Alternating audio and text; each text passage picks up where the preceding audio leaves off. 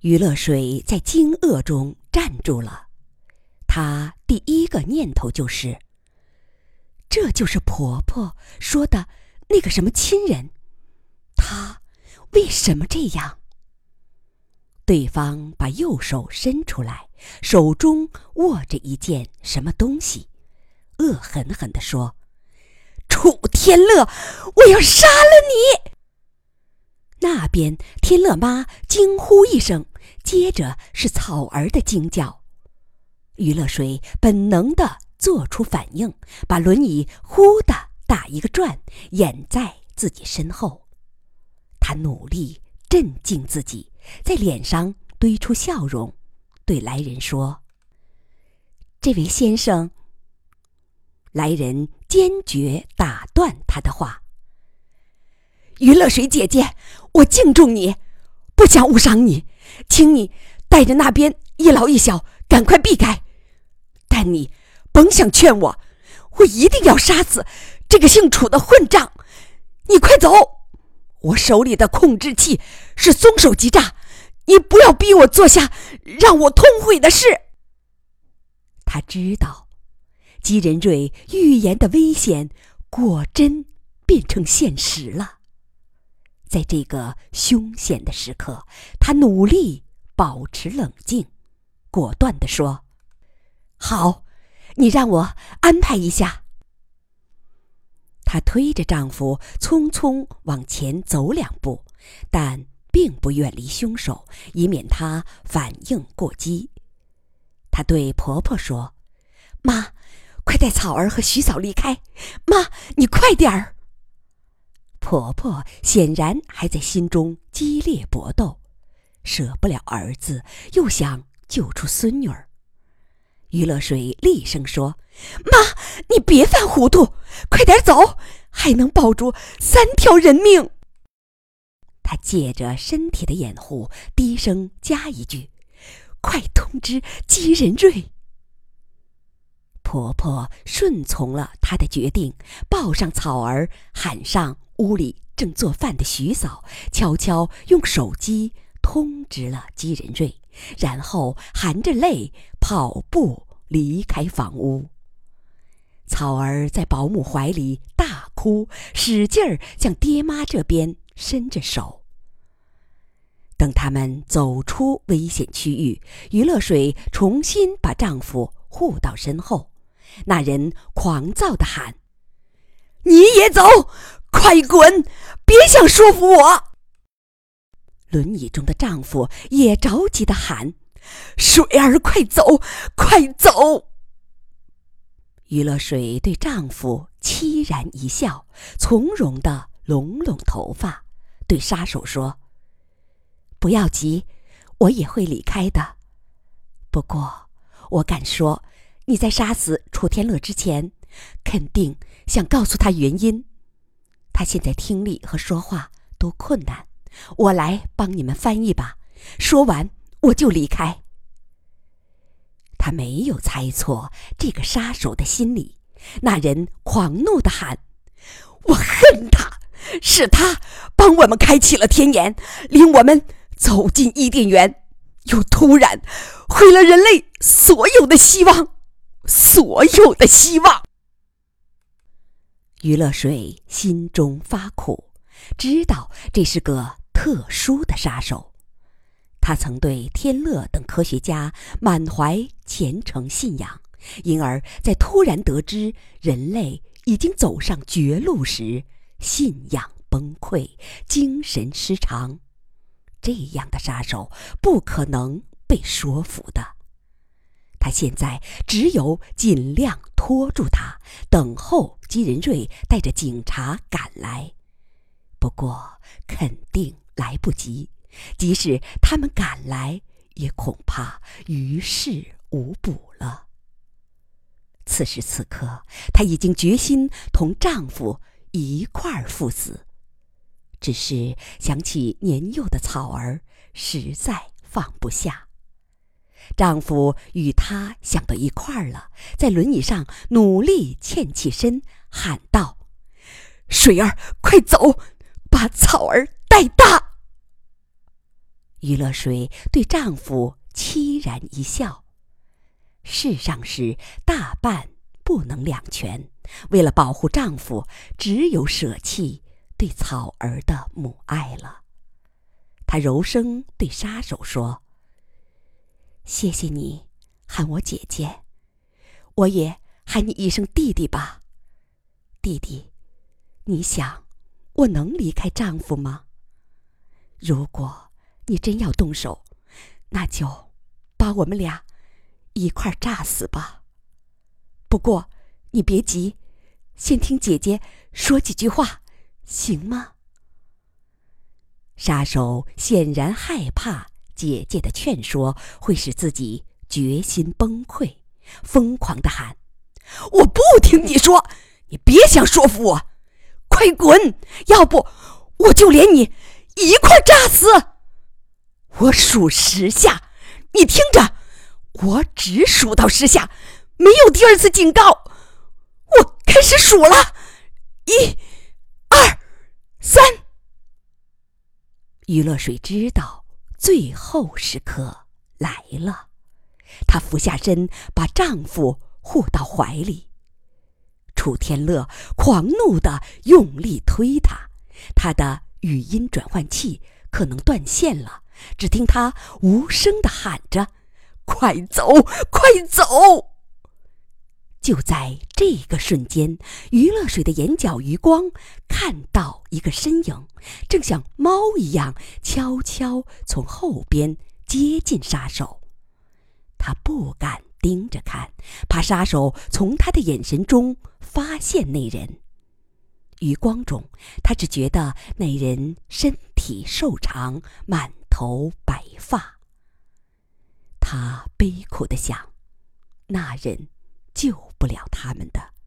杀手说过，炸弹是松手即炸，那人的出现只会使爆炸提前发生。”忽然听到杀手一声怒吼，余乐水迅速抬头，看见来人用两只手死死握住杀手的右手，两人倒在地上，正在拼死。搏斗，余乐水立即扑向丈夫，推动轮椅急速向外滑走，随即是一声震天动地的爆炸，余乐水昏死过去。他没有昏迷多长时间，因为意识的黑暗中还有一盏小小的灯闪亮着，在唤他醒来。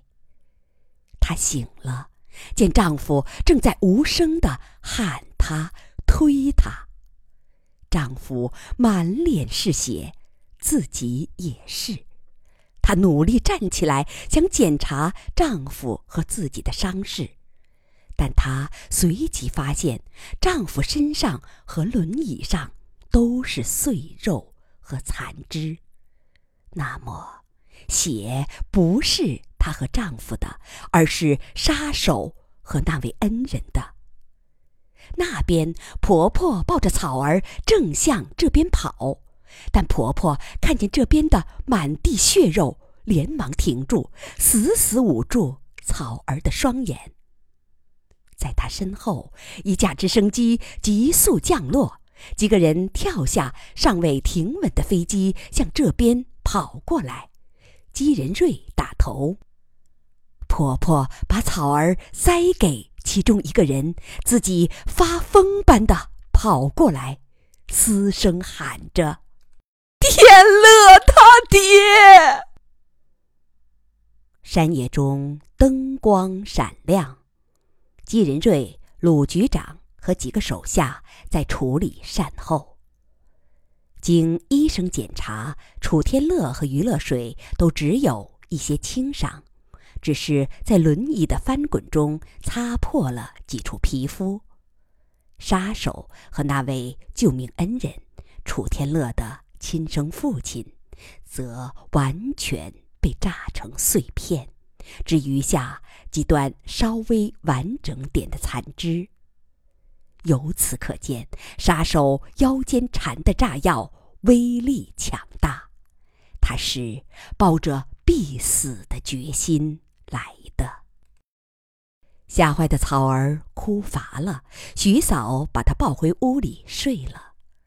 天乐妈坐在现场附近，失神的看着那片满是血渍的地方，不停的念叨：“天乐他爹，乐儿会认你的。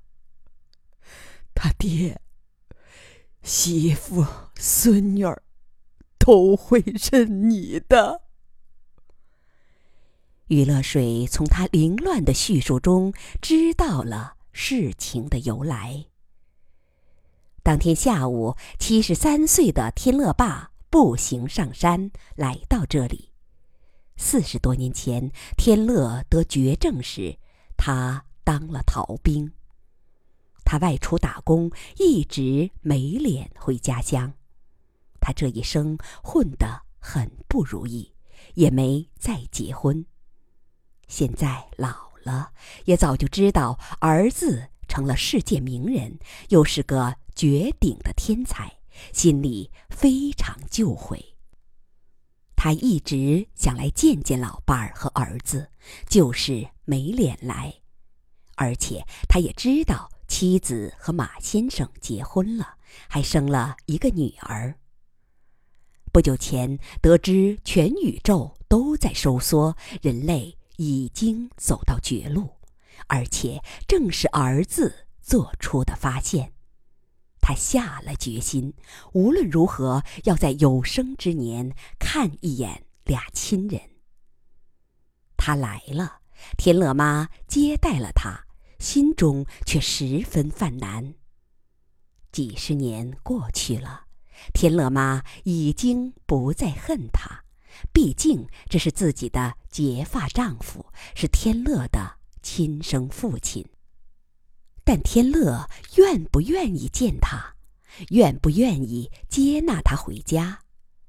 以儿子和儿媳的秉性来说，应该会的。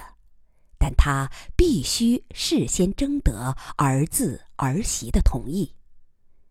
那个男人知道他为啥犯难，自卑地说。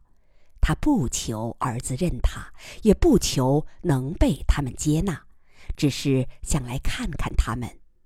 现在他已经见到了妻子和孙女儿，只求把儿子叫回来，让他躲在外边悄悄看一眼就行。看完他就下山，再不来打扰他们。于是天乐妈打了那个电话。儿子快回来时，天乐爸要躲出去。天乐妈想，这样也好，让他避一避，等娘儿俩把话说透，再让他进来。可能他就是在躲出去那阵儿发现了那个杀手。